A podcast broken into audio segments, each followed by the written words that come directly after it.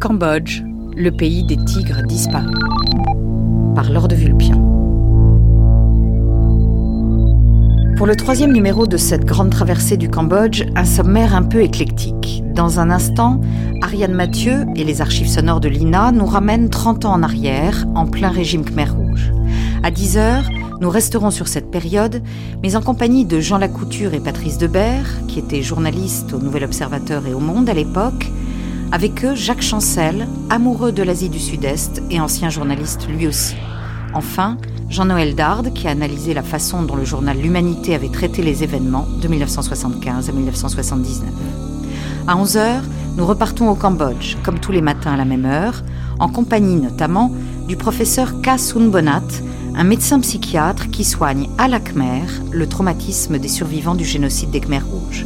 Enfin, à midi, deux regards sur le Cambodge d'aujourd'hui, celui du ministre de l'Information, Kyo Kanyarit, et celui de Pierre Gillette, ancien rédacteur en chef de Cambodge Soir.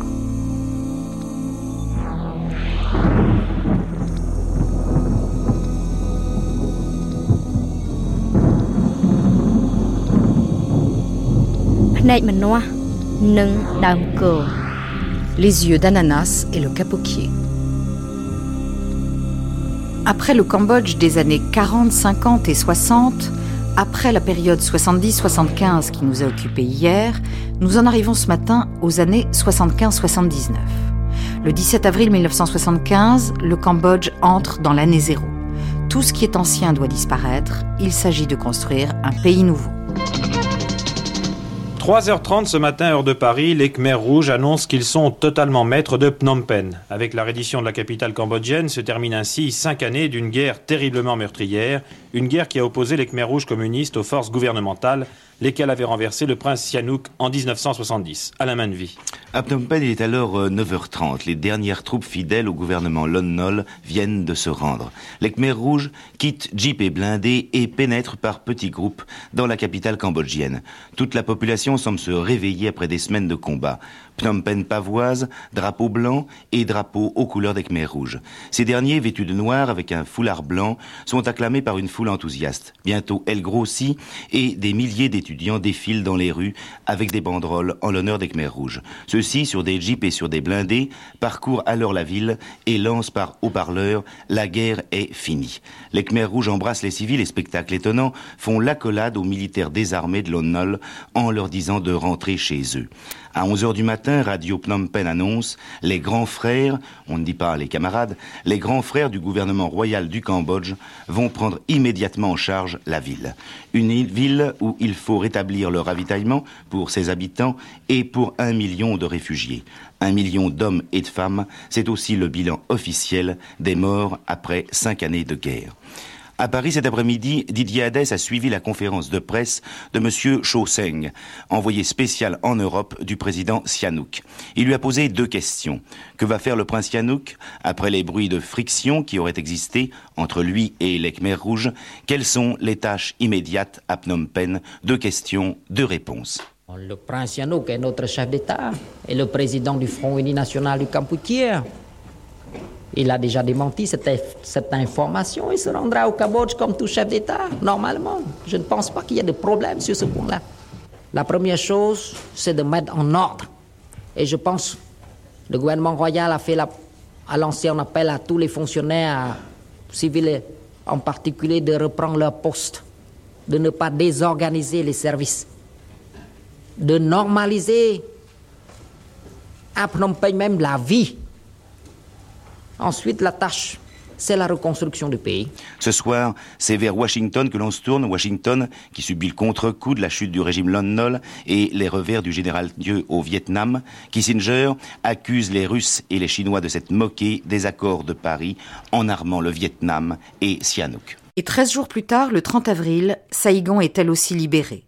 Les communistes vietnamiens prennent le pouvoir et d'une certaine manière, ils détournent le regard occidental du Cambodge vers le Vietnam. Bonjour Ariane Mathieu. Bonjour. Il faut commencer par dire que la chute de Phnom Penh est quasiment le seul événement visible jusqu'à la fin du régime Khmer Rouge, trois ans, huit mois et vingt jours plus tard. En l'espace de quelques jours, le Cambodge, qui vient juste d'être rebaptisé Kampuchea démocratique, se coupe du monde. La quasi-totalité des étrangers est expulsée. Tous les journalistes, tous les photographes, tous les caméramens sont sommés de quitter le pays. Les Khmers n'ont plus le droit d'entretenir le moindre contact avec l'extérieur. Le pays se replie sur lui-même et s'enferme dans le secret. Seul compte sa révolution. En fait, les seules informations qui parviennent à l'extérieur sont soit de la propagande, soit des témoignages de Khmer qui fuient le régime. Cette chape de plomb, imposée par les Khmers rouges, se traduit par une quasi-absence d'archives sonores directes, même si après coup, bien sûr, les historiens ont trouvé des documents de toutes sortes qui leur ont permis d'écrire l'histoire du Kampuchea démocratique. Aujourd'hui, on ne va pas parler de l'histoire telle qu'elle s'est construite. Je préfère vous présenter les choses comme elles sont arrivées au fur et à mesure sur les ondes françaises. Mon souci, c'est de ne pas faire de téléologie, c'est-à-dire de ne pas reconstruire le fil des événements a posteriori à partir de ce qu'on sait aujourd'hui sur cette période. Donc aujourd'hui, c'est vous qui allez nous permettre de décoder les archives qu'on va entendre, à commencer par la première, sur ce fameux 17 avril 1975. Alors qu'est-ce que cette archive ne nous dit pas? On a entendu que les Khmers rouges entrent dans Phnom Penh, qu'ils sont bien accueillis et que la population est soulagée. C'est vrai, tout simplement parce que pour les Cambodgiens, c'est peut-être enfin la paix au terme d'une guerre civile de 5 ans et d'un siège de 3 mois. Mais ce que l'archive ne dit pas, c'est que très vite, en quelques heures en fait, ce soulagement est remplacé par la consternation et la peur. Alors pourquoi? Tout simplement parce que les Khmers rouges prennent une première décision absolument radicale, celle d'évacuer complètement et immédiatement la capitale. Plus de 2 millions de personnes sont alors chassées de chez elles, et il faut s'imaginer ce que ces 2 millions de gens jetés sur les routes en quelques heures, 2 millions, pour euh, qu'on s'en rende bien compte, c'est à peu près l'équivalent de la population de Paris intramuros aujourd'hui. Donc tous ces citadins sont déportés dans les zones rurales, à l'exception des étrangers, qui sont regroupés dans l'ambassade de France et qui sont évacués vers la Thaïlande trois semaines plus tard. Tous parlent de violence et de pillage. Vous savez que la presse anglo-saxonne, vous le disiez tout à l'heure, et la presse américaine surtout, a parlé de 20 000 morts rien qu'à Phnom Penh. Les exécutions systématiques, elle en a parlé aussi. Eh bien, il est difficile encore de s'en faire une idée. Les cas signalés par ces réfugiés sont généralement isolés, mais bien sûr, il y en a. On ne discute pas avec les Khmer rouges. on s'est décidé quand même à tenter une sortie pour revenir sur Phnom Penh. Et à ce moment-là, ça tirait pas mal dans la rue. Et lorsque nous sortions, il y avait euh, huit cadavres d'alignés juste devant l'usine, trois un petit peu plus haut et des, des soldats réguliers. Des soldats réguliers, alors euh, torse nu et en pantalon, euh, sans chaussures. Personnellement, je n'ai pas vu d'atrocité. J'ai seulement vu, lorsque les Khmer rouges sont arrivés, un Chinois qui passe en mobilette, qui ne s'est pas arrêté assez vite, ils l'ont tué. Et je connais un Français, un Français de l'Inde, qui était attaché, ne coulant au cou, les mains derrière le dos, parce qu'il partait pas assez vite.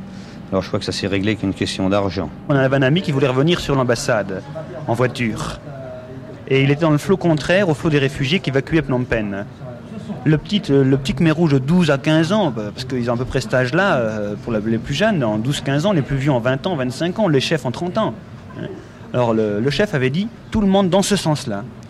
Alors l'ambassade de France est dans l'autre sens. Il n'a pas pu, il a dû faire demi-tour, à la pointe du fusil, on lui a fait faire demi-tour, il a dû tourner un peu plus loin pour revenir dans un autre sens, dans un autre flot de réfugiés qui allait vers l'ambassade. Il n'y a pas moyen de discuter avec eux quand ils ont un ordre.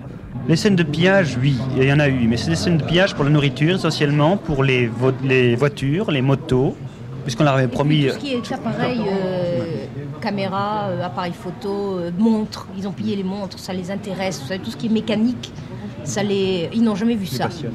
Et les Gus ne savaient pas du tout. Enfin, ce qu'ils nous ont dit, c'est on vient de la campagne, on n'a jamais vu de, de maison comme ça, avec des étages. C'est comment les appartements Enfin, c'était vraiment. C'est des cultivateurs. Ils ont plus, plus, ou moins pillé pour chercher les armes. Bien sûr, ils se sont servis au passage, mais on voyait par terre, dans les jardins, les bijoux, l'or, l'argent traînés par terre. Ça ne les intéresse pas. Je, suppose que, que dans leur régime, euh, ce n'est pas intéressant. Souvent, ils arrivaient de réparer une voiture. Par exemple, il m'arrivait une fois, moi, les, les Khmer rouges m'ont demandé de réparer une voiture lorsque j'allais chercher la voiture chez moi, puis les papiers. Alors, euh, je connais rien, absolument rien en mécanique. Absolument rien. J'ai ouvert le capot, puis j'ai vu que c'était l'arrivée d'essence qui était arrachée au carburateur. J'ai remis l'arrivée d'essence, j'ai fait semblant de bricoler un petit peu à gauche et à droite pour les impressionner, bien sûr, il faut toujours les impressionner. Et j'ai allumé le contact, ça a marché. Alors, euh, ils m'ont gardé euh, avec leur fusil, et ensuite ils m'ont emmené au PC en vélo. Ils ont regretté après, une fois que j'étais professeur, de ne pas m'avoir emmené en voiture, parce qu'ils respectent beaucoup les professeurs. Alors ils m'ont demandé qu'est-ce que j'avais besoin. Alors j'ai dit, ben, on a des enfants, On avait ce jour-là, des enfants étaient revenus de l'ambassade des enfants malades. Alors ils m'ont, ils m'ont offert des, des pas des gâteaux, non ça ils les gardent pour eux. Ils m'ont offert juste pour manger sur place. Mais du lait, du thé, euh, deux bouteilles d'alcool, du film Napoléon et surtout une chose qu'on manquait, des cigarettes. Ils sont montrés, ils sont montrés gentils. Ils avaient, ils ont encore le, si vous voulez, le complexe du barang. Le barang c'est le français pour eux. Alors vous l'avez entendu, ces gens parlent en termes de rapports sociaux et hiérarchiques habituels pour eux. Ils ne savent pas encore que tout cela vient de disparaître. Au même moment, que font les médias en France alors qu'ils sont relativement privés d'informations de première main? Eh bien, ils perçoivent la situation au Cambodge en fonction de leur propre prisme idéologique.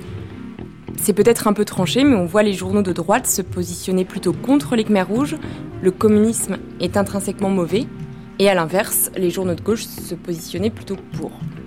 Alors Phnom Penh est évacué, le régime se met en place, et que se passe-t-il ensuite? Ensuite, c'est l'apparition d'Ankar. Littéralement, Ankar, c'est organisation, c'est-à-dire l'incarnation du pouvoir. En fait, c'est le PCK, le Parti communiste du Kampuchea, mais ça, on ne le saura que beaucoup plus tard. Dès le 17 avril, Ankar impose brutalement aux Cambodgiens un nouveau mode de vie. On l'a dit, évacuation des villes et déplacements forcés à la campagne, mais aussi abolition de la monnaie et de la propriété privée, interdiction du commerce et du troc, les gens ne peuvent plus vivre comme avant, les familles sont séparées, la religion est interdite, de même que toute référence au passé. Tout le monde est surveillé en permanence. Et puis surtout, la population est divisée en deux catégories. D'un côté, le peuple ancien, qui vivait déjà dans les zones libérées par les Khmers rouges avant 75, et de l'autre, le peuple nouveau, qu'on appelait aussi les 17 avril et qui comprend notamment les intellectuels. Et si le peuple nouveau est particulièrement persécuté pendant cette période, la perte des repères concerne tout le monde. Alors pour illustrer tout ça, Ariane, vous avez sélectionné trois récits. Oui, et je précise que ces récits sont forcément ceux de gens qui ont réussi à s'échapper du Cambodge. Successivement, un paysan, un ancien Khmer rouge et un peuple nouveau. Qui se soucie encore de ce qui se passe au Vietnam, au Cambodge ou au Laos? Depuis deux ans, ces pays sont libérés, comme l'on dit, du joug colonialiste. Les mouvements de libération de ces trois pays étaient aussi révolutionnaires que marxistes, donc le Vietnam, le Cambodge et le Laos vivent aujourd'hui dans un régime communiste. Les journalistes occidentaux n'y pénètrent plus. Il est donc difficile de savoir ce qui s'y passe réellement. Si ces massacres, ces tortures, ces liquidations de ceux qui ont eu affaire de près ou de loin aux anciens régimes sont effectivement exacts.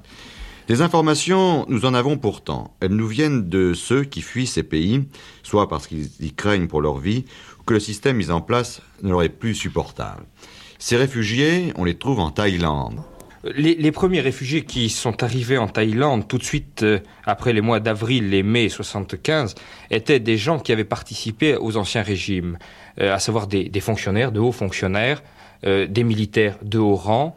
Et puis, de plus en plus, plus au, au, fur et à mesure que les mois passaient, euh, les réfugiés descendaient, j'allais dire, dans l'échelle sociale. Et les derniers qui sont passés sont des paysans, des paysans qui fuient parce qu'ils s'estiment maltraités, qu'ils ne peuvent pas. Et eux, qui, à l'époque, n'avaient rien à redouter au départ de, des régimes mis en place. Non, en général, c'était des, des, agriculteurs qui avaient quelques acres de rizière, un ou deux, euh, un ou deux bœufs, et qui, qui étaient tranquilles dans leur, dans leur petit coin. Et ils ont été séparés de leur famille. Les femmes, surtout au Cambodge, sont d'un côté, les enfants sont de l'autre, et ils ne peuvent se voir qu'une fois par mois ou une fois tous les deux mois. La moindre sanction, la moindre faute est sanctionnés par la mort. Et ça, ça leur fait très peur. Je vous pose d'ailleurs à ce sujet d'écouter un paysan cambodgien qui nous explique comment les Khmers rouges sont arrivés dans son village et ce qu'ils ont fait.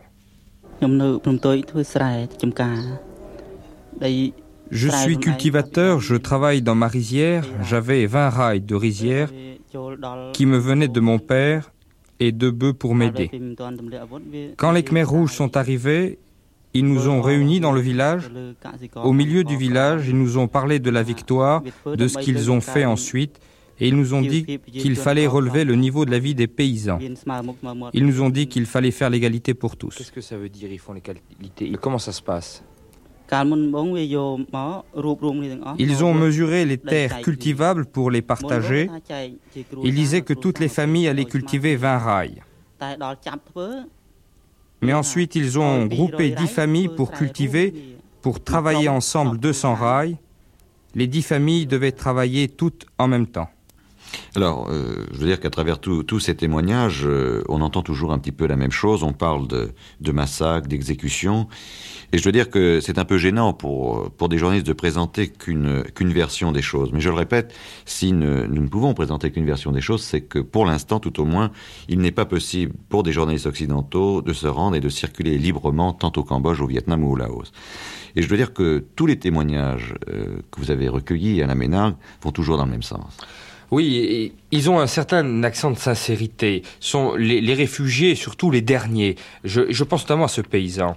Et il a eu du mal à quitter son pays, il a fallu traverser des champs de mines. D'après certains chiffres, d'après certaines statistiques faites d'après les récits des réfugiés, du Cambodge, seul arrive 10% de ceux qui sont partis, qui ont quitté leur village pour aller en Thaïlande. En avril 1975, à la ferme modèle de l'amitié khmero-japonaise, j'ai vu avec mes yeux les Khmers rouges tuer 400 personnes. C'étaient des militaires gradés, des officiers de haut rang. Ils étaient tous en uniforme. C'était près de Batabang. Mais euh, comment ils les ont tués? Les Khmers rouges les ont rassemblés dans la cour, ils les ont attachés, les mains dans le dos, et ont tiré dessus avec des fusils, ils les ont fusillés. Mais les paysans, les pauvres, meurent aussi de maltraitement. Il n'y a pas de nourriture, on ne mange pas assez, il n'y a pas d'eau, il n'y a pas non plus de médicaments. Ma mère, qui était vieille, est morte de faim dans le village. Elle ne pouvait plus travailler aussi. Elle n'avait plus rien à manger. Mais quand, il y a, euh, quand les gens sont maltraités, quand il y a des coups, est-ce que les villageois disent quelque chose? Non, il n'y a pas de réclamation. Personne ne dit rien. Personne n'ose rien dire, même lorsque quelque chose d'injuste arrive, on se tait, on ne dit rien. Le jour où je me suis enfui, les Khmers rouges me cherchaient pour me tuer. Avec sept ou huit autres personnes du village, nous avons arrêté de travailler à la rizière. Nous étions assis par terre pour discuter. Les Khmers rouges nous ont vus. ils nous ont dit que nous faisions un complot et que nous allions être envoyés à l'Encarleux. Ils ont attrapé six d'entre nous, mais j'ai pu m'enfuir avec un ami. C'est pour cela que je suis encore en vie. Mon ami a été tué par une mine avant d'entrer en Thaïlande. C'est un document exceptionnel et inédit que nous vous présentons aujourd'hui à Intermidi, un document sur le Cambodge, les révélations d'un pilote d'hélicoptère qui a réussi à fuir Phnom Penh, un témoin qui raconte la vie dans la capitale cambodgienne désertée par ses habitants et qui lève le voile sur les maîtres actuels du Cambodge. Cet homme est réfugié en France depuis peu de temps, Yves-Paul Vincent l'a retrouvé dans une école près de Tours, son nom, Peklikon, ne vous dira rien, et pourtant, vous avez probablement entendu parler de lui il y a quatre ans. Il y a quatre ans, en effet, il a pris seul l'initiative de bombarder avec son hélicoptère le palais de Lon Nol, alors chef de l'État du Cambodge. Après ce bombardement, il a gagné le maquis, il a trouvé refuge près des Khmers rouges, il a vécu deux ans avec eux jusqu'à la chute de Phnom Penh et un an encore comme instructeur des jeunes pilotes de l'armée révolutionnaire. Voici son témoignage. Il raconte d'abord ses deux ans dans le maquis et comment il a été amené à côtoyer ceux qui ont maintenant les leaders du Cambodge. Après une longue période d'observation, ils m'ont mis dans un centre où il y avait euh, surtout les intellectuels. Qu'est-ce qu'on y faisait dans ce centre? Oh, pour eux, il n'y a pas grand-chose. Deux choses importantes, c'est travailler la terre pour se nourrir et apprendre leur théorie. Et à cette époque, vous avez donc côtoyé des intellectuels Khmer rouges qui sont maintenant parmi les principaux leaders du pays euh, La plupart, oui. La plupart sont partis euh, des leaders. Je connais euh, Kheo Sampon, Yang Sari, Hu Yuan, Hu Nam, euh, Tivol, Toi Pun. Tout ça sont des noms de personnes qui sont maintenant actuellement au pouvoir à Phnom Penh. Alors, quelle impression faisaient ces gens-là à cette époque? À cette époque-là, ils, ils, étaient très très gentils hein, et ils travaillaient comme les autres. C'est-à-dire qu'à cette époque, on ne pouvait pas prévoir qu'ils imposeraient sur le Cambodge le régime de répression qu'on connaît maintenant Non, pas du tout. hein. On a discuté sur l'avenir du Cambodge Et on n'a pas pensé à ce qui se passait au Cambodge actuel. Personne ne disait à ce moment-là, si nous prenons le pouvoir, nous allons exiler les populations ou nous allons supprimer les militaires. Non, pas du tout. Alors ça, ça a duré deux ans, donc cette période.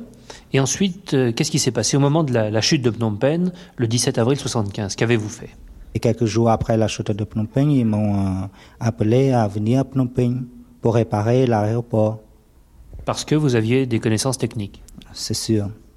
Et on a commencé par ranger les avions, par réparer la tour de contrôle, par réparer euh, les magasins. Ensuite, euh, j'affectais à l'instruction des jeunes Khmer rouges à piloter les hélicoptères. Alors tout ça, ça a duré environ un an, et à un moment donné, vous avez décidé de fuir. Oui. Le 30 avril 1966, j'ai effectué euh, une mission d'entraînement avec quatre autres pilotes chinois. Et j'avais à côté de moi un, élève. Et après deux circuits d'atterrissage, je ai fait croire qu'il y a une perte d'huile dans l'hélicoptère et je lui ai demandé de descendre pour voir ce qui se passait en bas de l'hélicoptère. Il m'a cru, il a enlevé son écouteur, il l'a accroché au mur, il a descendu et moi j'ai décollé sans même refermer sa porte. Et le contrôleur de la tour de contrôle, il a donné l'alerte tout de suite. Et les quatre autres hélicoptères, m'ont poursuivi à mi-chemin. Et comme ils ne connaissaient pas la région, là, ils sont retournés à la base. Et moi, je me suis posé en Thaïlande.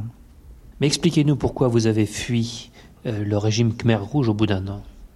Parce que euh, je ne peux pas vivre avec le régime euh, sanglant et ils font exécuter les gens sans pitié, sans explication, sans, sans motif. Mais vous saviez à ce moment-là qu'il y avait des exécutions dans le pays? Oui, parce que euh, la plupart des jeunes combattants là, qui sont venus apprendre à piloter l'hélicoptère, ils ont raconté tout ça. Et d'après eux, les autres classes autres que les prolétariats sont plus ou moins réactionnaires donc il faut les supprimer. Et on a dit également qu'il y a eu d'énormes exodes de population au Cambodge, que par exemple Phnom Penh s'est vidé de la moitié ou des deux tiers de ses habitants. C'est exact? C'est pas deux tiers. Phnom Penh est tout à fait euh, vidé de la population, complètement vide. C'est une ville où il n'y a plus d'habitants Il n'y a plus rien maintenant. Il n'y a euh, que des Khmer rouges, euh, des Chinois, des techniciens et quelques anciens ouvriers. C'est tout. Combien de personnes au total à peu près? À peu près 20 000. Alors qu'il y en avait combien? Avant, il y en avait euh, presque 3 millions. Il faut bien se rendre compte que 20 000 sur 2 ou 3 millions, cela fait moins de 1%. Maintenant, on écoute un médecin cambodgien. Le mot d'ordre est de lancer au, au, maximum la production, que tout le peuple participe à la production. Vous voyez, que tout le peuple fournisse des efforts pour ça. Et le mot d'ordre, justement, c'est le riz. Un autre mot d'ordre également dans le cas, de faire une nouvelle société du Cambodge nouveau, n'est-ce pas, où il n'y a pas de riches, il n'y a pas de pauvres, il n'y a pas de grands, il n'y a pas de petits. Vous savez, c'est trop beau si on arrive vraiment à réaliser euh, tout ça. Les écoles, euh, il était question quand j'étais dans la première région, c'est-à-dire à 30 km de Phnom Penh, dans la région de Phnom Placet qu'on appelle. En soi, comme ça, on nous réunissait voilà, pour aller euh, récupérer des bois, tout ça, pour construire des écoles pour les jeunes enfants. Mais jusqu'au jour, c'est-à-dire cinq mois et demi après, où j'étais déporté par la suite, je n'ai jamais vu enfin, construire une école. Et même dans la région de Batamban, euh, je n'ai jamais vu des écoles qui, enfin des enfants qui vont à l'école, etc sauf qu'on les réunisse de temps en temps pour les parler un petit peu de politique, de tout, et faire chanter, faire apprendre des chansons. Ils, improvisent sous les arbres dans un, euh, à côté de rivière, là. Par exemple, pendant une récréation de 15 minutes, par exemple, euh, il y a une petite place, on réunit une centaine de personnes, une cinquantaine comme ça par groupe, et il y a un, un commissaires politiques Commissaires politiques ou même ceux de, l'ancienne population qui nous encadrent et viennent parler de, tout ça. Est-ce que les Cambodgiens aujourd'hui ont au moins le, recours de pratiquer leur religion, le bouddhisme? Absolument pas. Du point de vue de la religion, c'est complètement aboli. Et c'était même euh, triste de vous dire cela tout au long de ma déportation, combien euh, nous étions désolés de voir nos jolies pagodes, tout ça complètement détruite. Euh, oui, pour parler de côté, à ce moment-là, c'était la guerre, mais tout de même, il y a très peu de pagodes qui sont à l'abri de cette destruction. J'étais même dans une pagode très jolie de la ville de Batamban, où que les Khmer rouges ont transformé en prison. Est-ce qu'il y a une résistance ou des tentatives de résistance de la part de, la population? À l'intérieur du pays, à ce que je sais, euh, non. Il y a une chose réellement qui me... J'ai du mal, si vous voulez, à, reconnaître mon propre peuple pour ça.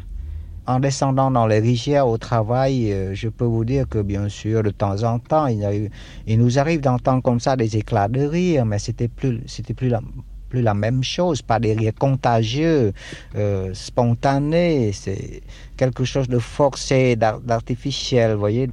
C'est comme tous les prisonniers qui attendent, euh, qui attendent avec espérance, voyez, mais euh, qui se demandaient tout le temps quand et comment. Toute cette réalité parvient au compte-gouttes en France, essentiellement par des réfugiés comme ceux qu'on vient d'entendre et aussi par des gens comme le père François Ponchot, qui dénonce très tôt ce qui se passe au Cambodge dans des tribunes publiées par certains journaux ou dans des livres. Mais la presse reste prudente. Comme les journalistes sont toujours interdits de séjour au Cambodge, ils emploient des conditionnels qui brouillent un peu les pistes. Et en plus, les récits des réfugiés semblent incroyables tant ils sont terribles et irrecevables. Ce régime qui transforme la société de manière aussi autoritaire et même totalitaire, est-ce qu'il est pour autant criminel, puisque c'est comme ça qu'on le qualifie aujourd'hui? Criminel ou pas, génocidaire ou pas, ce n'est pas à moi de me prononcer, mais 1 800 000 morts pendant le régime Khmer Rouge sur un total de 7 millions et demi de Cambodgiens à l'époque, vous appelez ça comme vous voulez. Donc ce qui est important de savoir, c'est comment ces gens sont morts, ils ont été soit exécutés, assassinés ou tués à coups de bêche, soit, de manière plus indirecte, ils sont morts de faim, de privation, d'épuisement ou de maladies non soignées. Quant à ceux qui ont survécu, ce sont ceux qui ont réussi à s'adapter ou qui ont eu la chance de se retrouver dans une zone un peu moins sévère. Finalement, la réalité finit par s'imposer en France au moment où des journalistes sont pour la première fois autorisés à entrer au Kampuchea démocratique, mais ce ne sont pas n'importe quels journalistes. D'abord, ils sont yougoslaves, c'est-à-dire qu'ils viennent d'un pays ami, et c'est pour ça qu'ils ont ce privilège de, rentrer au Cambodge.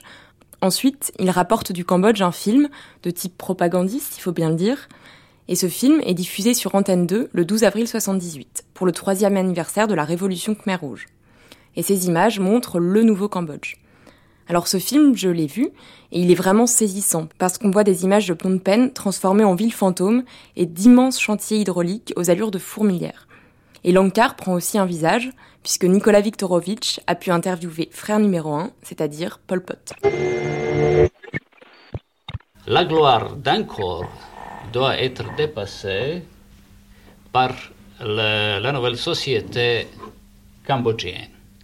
Alors, entre un corps et la nouvelle société, il y a presque rien. La culture, on dit la culture bourgeoise, la culture néocolonialiste, la culture euh, impérialiste doit être brisée, effacée. Il faut créer une nouvelle culture là-bas, culture du peuple, une culture qui sera au service des pauvres paysans et des ouvriers, et spécialement des pauvres paysans qui, sont, qui étaient la base de la révolution. Ça, il ne faut pas oublier. Les pauvres paysans qui, qui n'ont euh, euh, qui n'ont jamais, euh, qui n'ont pas rien à perdre pendant la révolution parce qu'ils étaient pauvres. Alors j'ai demandé, j'ai demandé, c'était la, la, première question posée à M. Pol Pot, le premier ministre numéro un dans le parti communiste cambodgien. J'ai posé la question quel est le modèle sur lequel vous construisez votre société? Il a dit nous n'avons pas le modèle. nous pensons que euh, si, le peuple veut euh, ce, modèle de la société, nous allons la construire davantage, mais si, le peuple ne veut pas, alors nous allons faire un autre choix. Alors ils disent ouvertement, les autorités khmer, alors Pol Pot et les autres, que ceux qui ont porté sur ses dos le, lourd fardeau de la révolution doivent être privilégiés et que tous les autres sont, euh, doivent être subordonnés. Et alors, il y a des statistiques officielles, je les cite. Euh, Paul Pot a dit dans son référent au congrès du parti que seulement 1 ou 2% de la population sont toujours hostiles vis-à-vis du nouveau gouvernement cambodgien et que, tous les autres, que, que, le reste, alors ça veut dire 80 18% sont pro-gouvernement. Est-ce que vous avez discuté avec la, population librement? Euh, Pas tellement. On sent bien dans son ton que Viktorovitch est incontestablement favorable au régime des Khmers rouges. Son film ne montre aucune scène de violence et justement en creux, il révèle l'oppression qui s'exerce au Cambodge. Et finalement, ce document de propagande est accablant pour les Khmers rouges. Il agit en fait comme un révélateur. Donc, après trois ans d'informations confuses et éparses, le puzzle finit par prendre forme. On commence alors à avoir en France une idée plus cohérente de ce qui se passe au Cambodge. La preuve, le magazine Vécu sur France Inter en octobre 1978, dont vous avez choisi trois extraits, Ariane.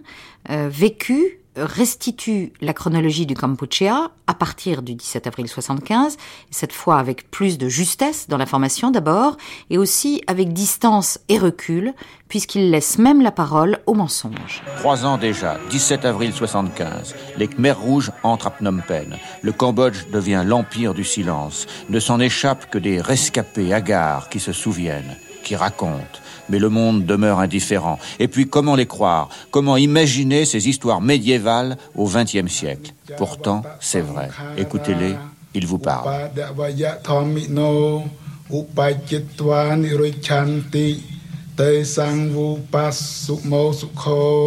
Les Khmarous nous ont obligés à monter dans les camions. Notre destination n'est pas connue, euh, mais le voyage devait durer plusieurs jours. Et au total, nous étions 350 officiers entassés dans des camions gardés par des Khmer rouges armés. À peu près 300 km environ de Phnom Penh, euh, dans un petit bois, on nous a fait descendre et en face de nous, il y avait une soixantaine de Khmer rouges armés. Euh, sans prévenir, ils ont ouvert le feu euh, sur nous. C'était horrible. Tous ces cadavres qui sont tassés les uns sur les autres. Moi, j'étais blessé à 12 endroits. Les rouges achevaient les blessés à bout portant. Ils m'ont cru mort et à la nuit tombant, je suis dégagé des cadavres et j'ai essayé de fuir. Mais j'avais 12 balles dans le corps. Je n'ai pu faire que quelques kilomètres euh, avant de me crouler d'épuisement. Je me suis réfugié dans une pagode et ce sont des bonges qui m'ont recueilli et soigné. Cambodge, le cauchemar. Vive le très héroïque et très glorieux peuple du Cambodge. Vive le parti démocratique Maha Vive la Constitution Maha Ma femme et neuf enfants étaient restés à ma province natale à 300 km de Phnom Penh. Euh, depuis, je n'ai plus de nouvelles d'eux. Peut-être mes enfants sont encore vivants, mais ma femme sûrement morte. Et ils ont dû l'exécuter. Ou bien elle est morte de faim et d'épuisement au travail obligatoire dans les rizières. Elle, qui n'avait jamais habitué aux travaux forcés, puisqu'elle restait à la maison pour s'occuper des neuf enfants. Sam Hall, ancien capitaine de l'armée républicaine. Nous n'arrivons pas à comprendre, mais d'après ce que nous avons vu, euh, ils veulent faire la table rase du passé. Ils veulent détruire tout, tout, même la religion, euh, les anciens fonctionnaires, des soldats, de l'ancien régime et tous qui travaillent euh, avec l'ancien régime. Ça fait des milliers de morts, tout ça. Ah oui, oui, pas seulement milliers, mais millions encore. À l'écoute de Radio Phnom Penh.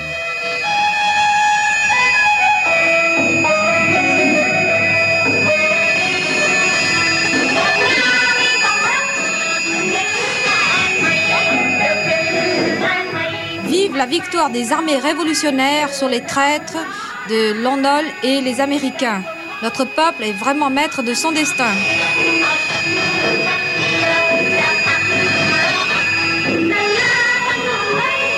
C'est assez long à raconter toute cette histoire. Pignataille, ingénieur des travaux publics. À la fin de la guerre, à la prise du pouvoir des Khmer Rouges, tout le monde sont contents. Tout le monde, je veux dire, y compris même les intellectuels, y compris même la plupart des fonctionnaires de la dernière République, parce que qu'on on se dit, on se disait plutôt que la paix est revenue, le pays est très dévasté, on va avoir du temps avec la paix de reconstruire nos pays, de pouvoir enfin retrouver les familles disloquées, mais seulement ça n'a pas duré longtemps. Ça a duré, ça a duré seulement quelques heures, parce que le soir de la même journée, la ville va être évacuée. Docteur Oubnal, stomatologue. Malgré le couvre-feu, je me rendais sur place justement pour voir mes blessés. Apporter dans mes bras justement les sérums pour aller secourir les, agonisants. À ce moment-là, j'étais surpris parce que j'étais interpellé par un tout jeune soldat, vous voyez, d'à peine 17 ans, qui, me demandait qu'est-ce que j'ai fait. Je dis bien sûr, je suis en train de, de soigner mes blessés. Il me répondait simplement, il n'en est pas question. Alors, euh, il y a le, comité enfin révolutionnaire qui va bientôt prendre euh, la relève, quoi. Alors voilà, euh, plus question, vous laissez tomber et puis partez, partez, euh, ne restez plus. Un infirmier qui arrivait, peu de temps après, nous dire que il y a des soldats de l'armée populaire, des Khmer rouges, qui obligeaient tout le personnel à quitter l'hôpital sur le champ. Pourquoi j'aurais cédé à, rien qu'à cet ordre, disons, un jeune soldat, euh, j'aurais pu prendre plus de fermeté, plus de courage, de rester et soigner mes malades. Tout de suite, j'ai essayé de raisonner sur le coup, mais il n'est pas question de faire euh, euh l'étaler enfin devant ces, jeunes soldats. Qu'est-ce que c'est que la Convention de Genève de protection, de respect des blessés, des, des personnels médicaux Ces jeunes soldats, ils ne savent qu'une chose, ils ne savaient qu'une chose c'est de réduire enfin toute résistance, toute, euh, toute désobéissance.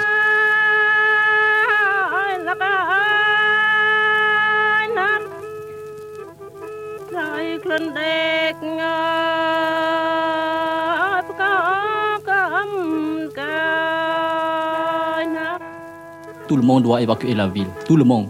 Toutes les couches de la population. Les fonctionnaires, les militaires, les bons, les malades, les médecins, y compris même les blessés de guerre qui sont très nombreux à ce moment-là, les femmes qui sont en train d'accoucher, tout doit quitter la ville. Deux raisons officielles durant notre évacuation, on disait que vous devez quitter la ville parce que pour vous éviter les bombardements américains qui qui sont très éminents. Deuxièmement, pour nettoyer la ville. Mais hélas, on nous dit que vous devez quitter seulement pour trois jours. Par conséquent, ne pleurez pas les séparations provisoires que vous allez avoir. Ne pensez pas à votre maison, ne pensez pas à votre famille. Même à ce moment-là, si vous êtes séparé de vos enfants, ou bien de votre parent, ou bien de votre frère, ou de vos soeurs, pour trois jours seulement. Alors, puisque eux, ils disaient qu'ils combattaient depuis euh, cinq ans pour avoir la victoire, ils se sont séparés de leur famille depuis cinq ans. Alors vous, vous, les gens de la ville, pourquoi pleurer une séparation de trois jours, puisque dans trois jours, vous allez revenir dans la ville? Les blessés, ce sera encore un cauchemar, vraiment un cauchemar vivant. Parce que pour moi, bon, évacuer le personnel médical, les médecins, les infirmiers, je me disais encore que ce serait bien possible, d'après le jeune soldat qui venait de me dire, c'était la relève. Si il y a la relève, bon, il y aurait bien des camarades de l'autre côté, des, des Khmer rouges, médecins, infirmiers qui, qui vont soigner nos malades, bon, pas de problème. Mais ce n'est pas ça. On venait nous dire que maintenant, il ne s'agit pas simplement du personnel médical, mais tous les malades, pas seulement ceux qui peuvent marcher, ceux qui peuvent se déplacer d'eux-mêmes, mais tout, tout, tout. Même les récents opérés, de la veille, de la nuit, ceux qui sont encore sous la... qui se réveillent de l'anesthésie.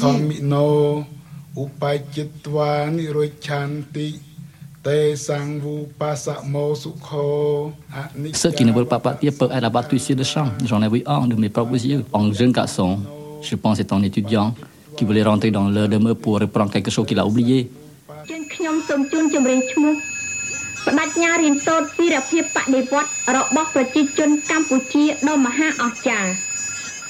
Voici maintenant la chanson intitulée La détermination révolutionnaire du peuple extraordinaire du Kampuchea.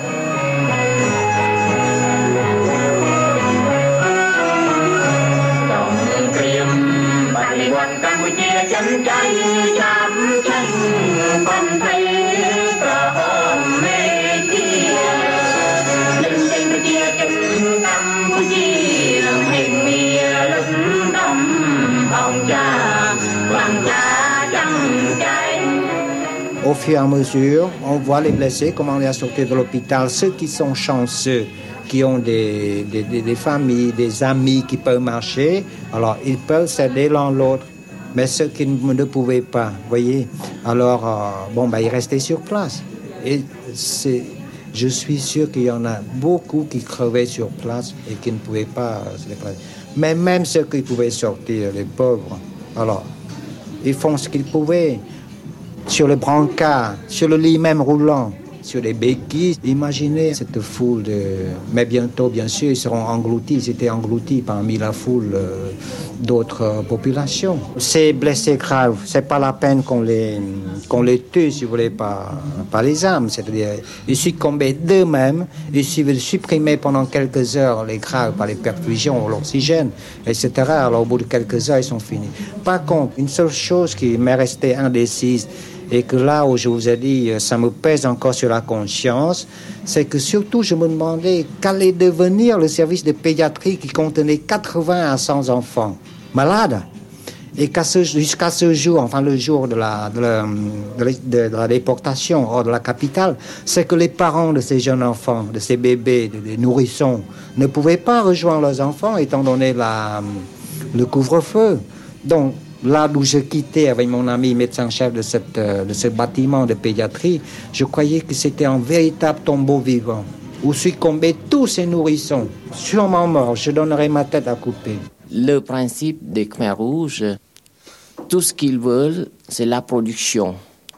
Les gens qui sont improductifs, une fois ils sont malades, ils sont laissés mourir parce que le cadavre servent à faire des engrais pour la récolte. Ils font comme ça pour que euh, les cadavres plus utiles pour les, plantes, les, le riz. Jacques Jurquet, secrétaire général du Parti communiste marxiste-léniniste, le premier Français à avoir été reçu par les Khmers rouges. Sur le million, 1 million 500 000 victimes, moi je vous dirais tout de suite que je ne suis pas du tout en mesure de répondre. On peut parler effectivement de, répression, j'en suis convaincu, au moment de l'indépendance. Vous savez très bien que chez nous, en France, il y a eu aussi, au moment de la libération, il y a eu aussi euh, une répression qui s'est faite quelquefois, peut-être qui a dépassé. Euh, mettons-nous à la place de ces gens qui sont tous des paysans. Il y a 80% de paysans là-bas et qui arrivaient dans les villes, ils ont trouvé des gens qui ont été des collabos des collabos, des Américains, et même plus que des collabos, souvent des assassins ignobles. Bon, il y a eu des centaines de milliers de victimes, c'est absolument certain. Euh, ces victimes ont eu lieu aussi bien dans la population civile qu'également parmi les combattants. Et ce qu'on peut vous dire, c'est qu'à l'heure actuelle, il nous semble, hein, à vue, hein, en parcourant ce pays, il nous semble qu'il y a plus de femmes que d'hommes. Ce que nous ont dit les dirigeants, n'est-ce pas, aussi bien Yang Sari que Pol Pot, la catégorie des gens que nous avons voulu vraiment euh, combattre à fond, comme les ennemis irréductibles. C'est une poignée de gens, mais une poignée de gens sur 8 millions, ça peut être 80 000, comprenez? Ça peut être un tout petit pourcentage, 1%. Il me semble qu'ils ont parlé de 1%. Hein. Bon, alors ces gens-là, effectivement, c'était les, bandits, quoi, les, gens qui ont, les traîtres, qui ont collaboré avec les Américains et puis qui ont fait des exactions contre leur peuple. Le très héroïque et très glorieux peuple du. Vive le démocratique Maha Vive la Constitution J'ai perdu déjà toutes les membres de ma famille. Il me reste deux, un enfant qui est parti dans un, dans un, laissé dans un hôpital et ma femme. Le reste sont tous moi. Mes parents, mon père, ma mère, mes frères, mes soeurs sont tous moi. Vous ne pouvez pas imaginer cela. Deux sont exécutés, sont emmenés pour exécution. Les autres, mon père par exemple, il est trop vieux, il ne peut pas avoir la ration complète. parce que si vous ne travaillez pas, là-bas au Cambodge, vous ne pouvez pas manger. Niet Chopininto, Khmer Rouge. Depuis la libération, le 17 avril 1975, jusqu'à présent, c'est-à-dire que trois ans écoulés, Notre peuple n'a plus le souci de la faim. Il mange à sa faim.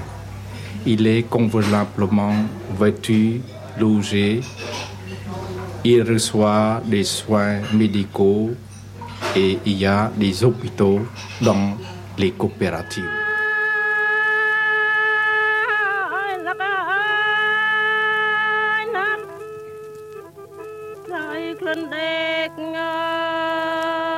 Je peux vous confirmer qu'il n'y a pas de massacre ni de génocide. Par contre, il y a environ 1%, n'est-ce pas, de la population qui ont des difficultés d'accepter la révolution, le changement euh, de société, vivre, comme je dis, avec les autres citoyens. Par conséquent, la question de massacre, de génocide, c'est une question qui est fabriquée par des impérialistes, des expansionnismes et leurs partisans. Les impérialistes ne peuvent pas digérer qu'un petit peuple comme euh, le nôtre ose et ose encore mener une lutte âpre et difficile jusqu'à la victoire totale définitive le 17 avril 1975. Tan Sang était avocat à Phnom Penh. Le soir même du 3 juillet, ma femme, mes cinq enfants en bas âge et ma nièce étaient déjà assassinés. Je ne voulais pas croire, je ne voulais pas entendre parler de cette nouvelle. Parce que je voulais, j'attendais une nouvelle contraire, si vous voulez. Par la suite, ces gens-là qui nous avaient hébergés pendant une nuit, pendant deux nuits, ils ont fui aussi le régime Khmer Rouge. Et ils sont venus me rejoindre en Thaïlande. Et ils sont venus me confirmer que eux-mêmes, ils avaient enterré, n'est-ce pas, les cadavres des miens. Ils les avaient reconnus. Ils étaient sept, ces cadavres-là.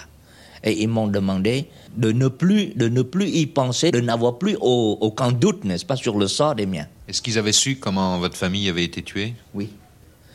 Euh, c'était à coups de fusil.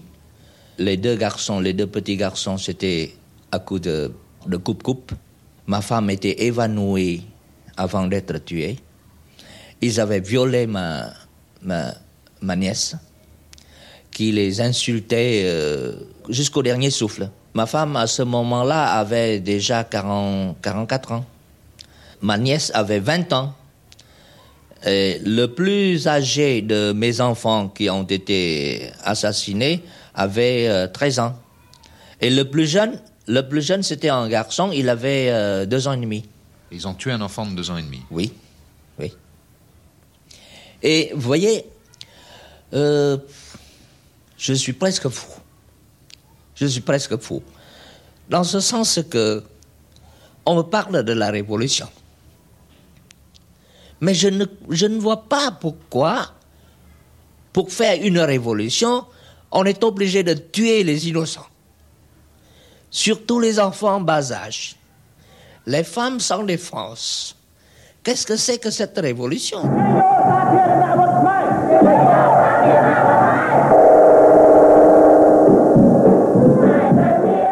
Dernier document de l'émission, ce n'est pas une archive, c'est un extrait du film anglo-américain La déchirure, qui est sorti en 1984. On va entendre le monologue intérieur du héros cambodgien du film, Dit Pran. Il faut tendre un peu l'oreille parce que Dit Pran chuchote.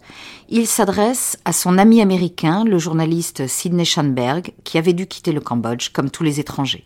Il y a quelqu'un qui était professeur, docteur ou étudiant. Le parti a besoin de vous. Le parti efface tout le passé. Le parti dit que ceux qui ont été coupables d'avoir une vie douce dans les années de la grande lutte et ne se sont pas souciés des souffrances des paysans doivent faire l'autocritique parce que nous sommes à l'année zéro et qu'une ère nouvelle commence. Suis plein de craintes, Sydney. Je dois faire semblant de ne pas comprendre ni le français ni l'anglais. Je ne dois pas avoir de pensée. C'est l'année zéro et rien n'existait avant. La guerre a tué l'amour inné. Et ceux qui se confessent au parti disparaissent. Et personne n'ose demander où ils sont. Ici, seuls les silencieux survivent.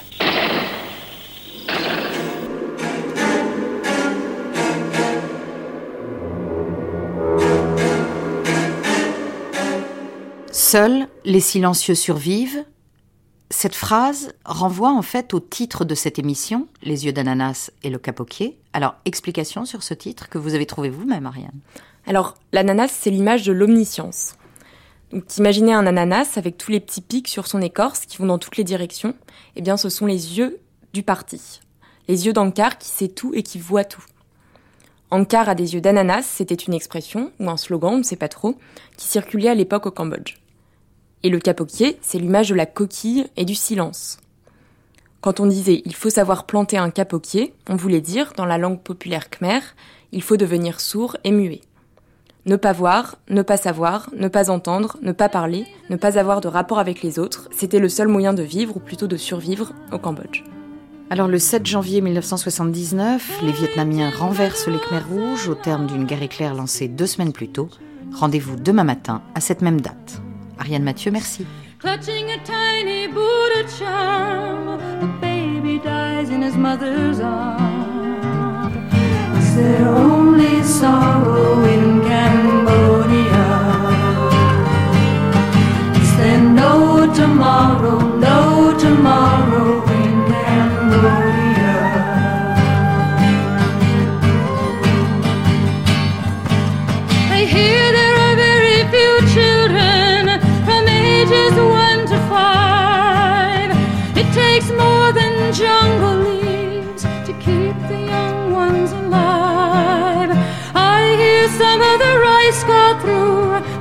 Outside's trying to send to you. There you sit in the ruins of war. The doctors are knocking at your door. Is there only sorrow, only sorrow in Cambodia?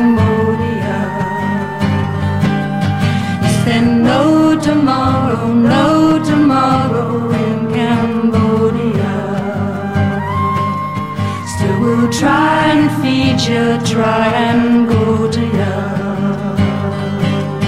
People of Kampuchea, Kampuchea, Cambodia.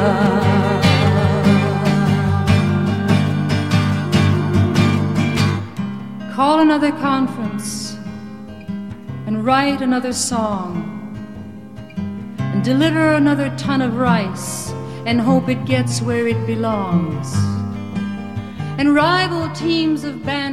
Demain, la longue marche, 1979-1998, et dans quelques instants, un regard français.